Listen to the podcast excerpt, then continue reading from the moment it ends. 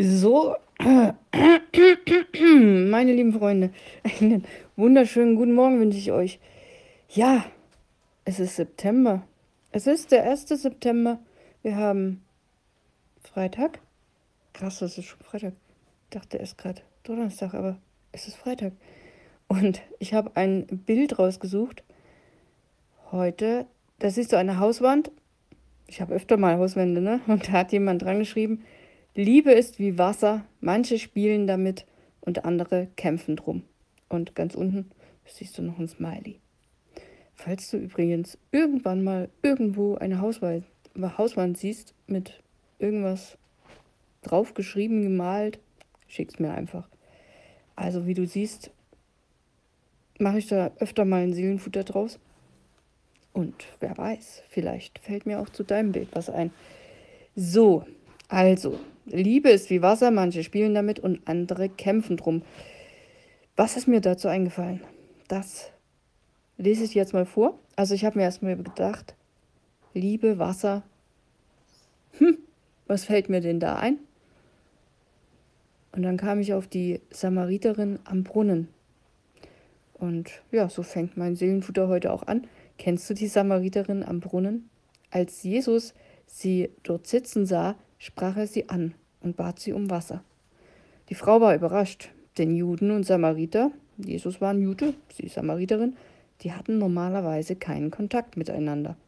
Und Männer und Frauen, naja, zu damaligen Zeiten auch eher schwierig. Im Laufe des Gesprächs sagte Jesus, wer von dem Wasser trinkt, das ich ihm geben werde, wird nie mehr Durst haben. Ich gebe ihm Wasser, das in ihm zu einer Quelle wird, die bis ins ewige Leben weitersprudelt. So steht es im Johannes Kapitel 4, die Verse 13 und 14. Jesus vergleicht das Wasser aus dem Brunnen mit weltlichen Bedürfnissen, die zwar manchmal ganz nett sind, aber nie wirklich satt machen. Dann weist er auf das Wasser hin, das er gibt, das ewiges Leben bringt und eine Quelle in uns selbst wird. Alles ein bisschen schwer zu verstehen.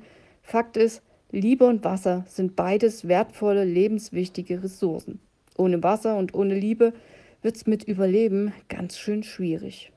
Die Geschichte von der Samariterin am Brunnen zeigt, dass Jesus alle Menschen liebt und ihnen die Möglichkeit gibt, mit ihm zu sprechen, ihn kennenzulernen und ihm zu folgen.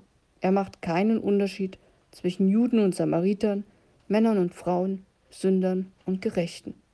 Er bietet jedem lebendiges Wasser an, das den Durst nach Gott stillt.